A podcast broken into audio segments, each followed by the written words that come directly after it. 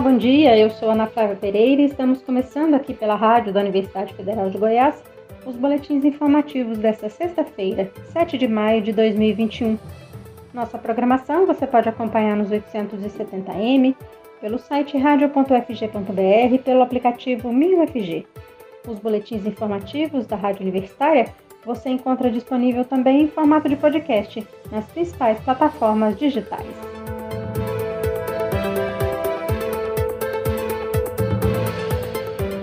Goiânia segue hoje a vacinação contra a Covid-19 para três grupos prioritários, em 27 postos espalhados pela capital. Podem procurar estes postos pessoas a partir de 60 anos de idade e profissionais de saúde para receber primeira e segunda dose, e pessoas incluídas na chamada fase 1 das comorbidades para receber a primeira dose do imunizante. Todos os postos funcionam até às 5 horas da tarde. Para atender ao grupo das comorbidades, estão disponíveis 18 postos, todos para pedestres, e a aplicação da vacina só acontece para aqueles com agendamento prévio, feito por meio do aplicativo Prefeitura 24 Horas. Além da documentação comum a todos os grupos, documento com foto, CPF, comprovante de endereço, para as comorbidades é necessário apresentar um formulário ou laudo médico emitido há menos de 12 meses.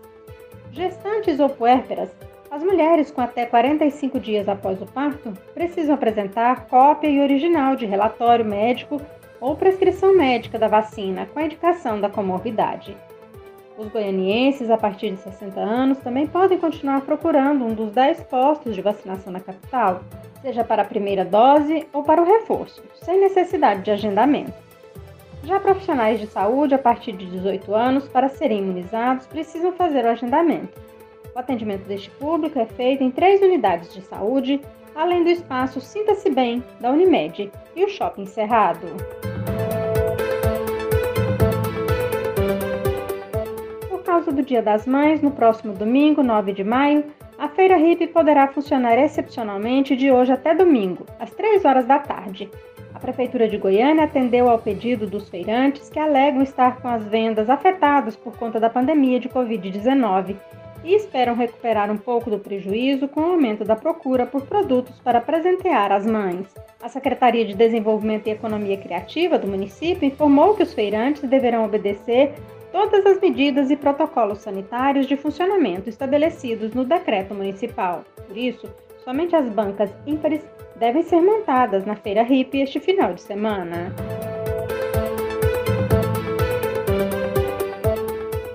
O desmatamento ilegal de florestas brasileiras pode afetar as relações comerciais com o Reino Unido.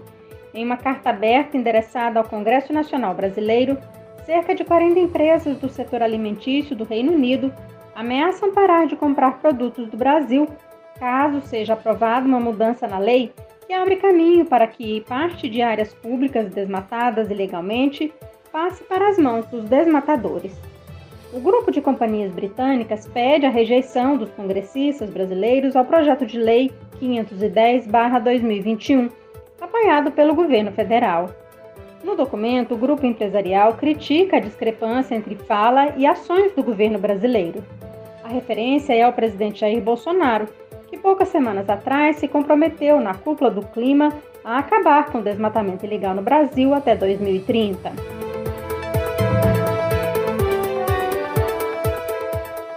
Dados divulgados em reportagem da BBC News Brasil, só neste ano cerca de 430 mil acres, cerca de 1.700 quilômetros quadrados, área maior que a cidade de São Paulo, foram derrubados ou queimados, segundo o levantamento do projeto de monitoramento da Amazônia Andina. Em 2018, os britânicos importaram quase 1 bilhão e 200 milhões de reais em soja do Brasil.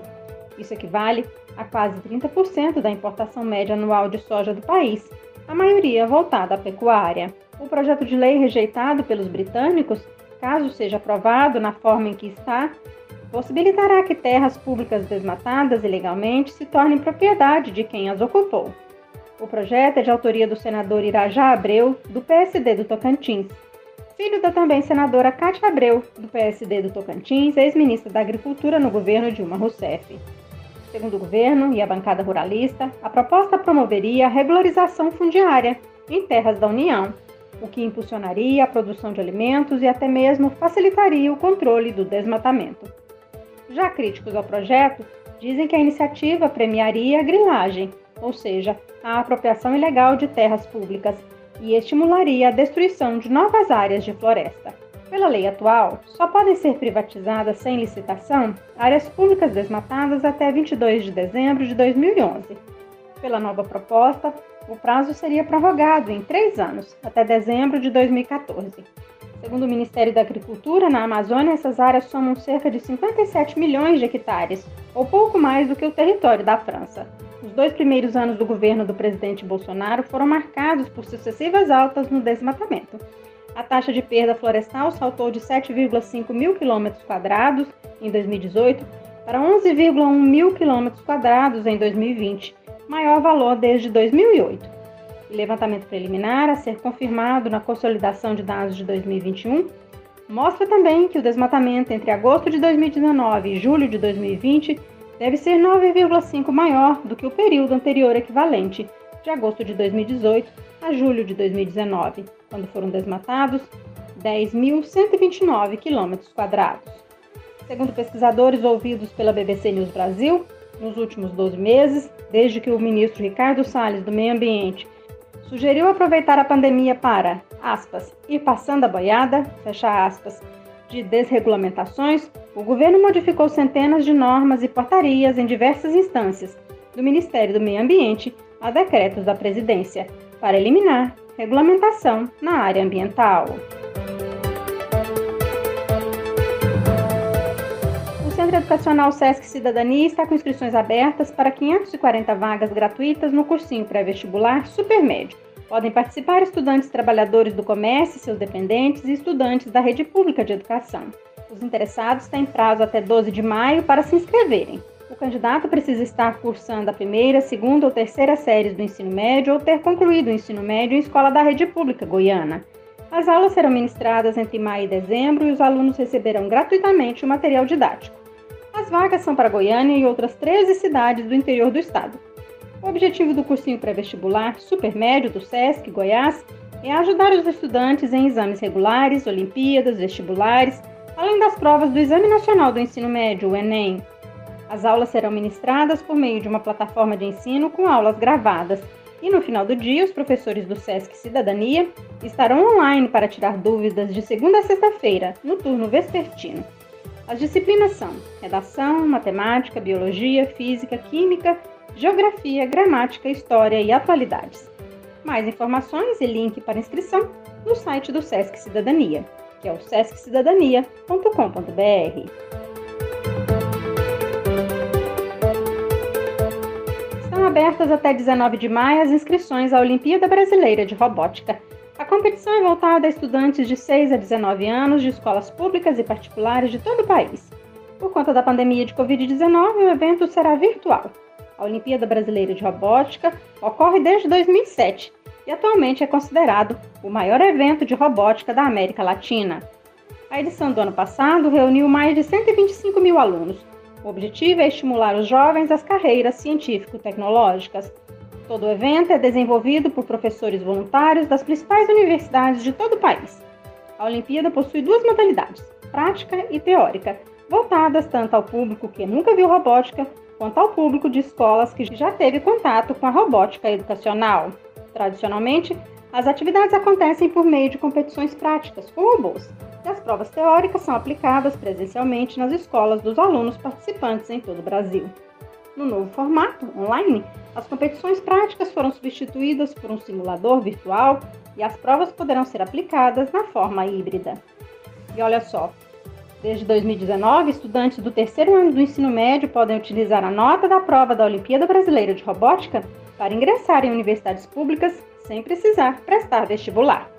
Para saber mais sobre a edição 2021 da Olimpíada Brasileira de Robótica, é só entrar no site do evento www.obr.org.br.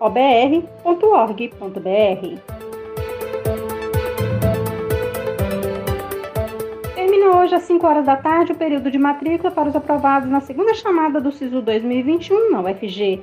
Nessa primeira etapa da matrícula, o estudante deve fazer a confirmação da vaga online.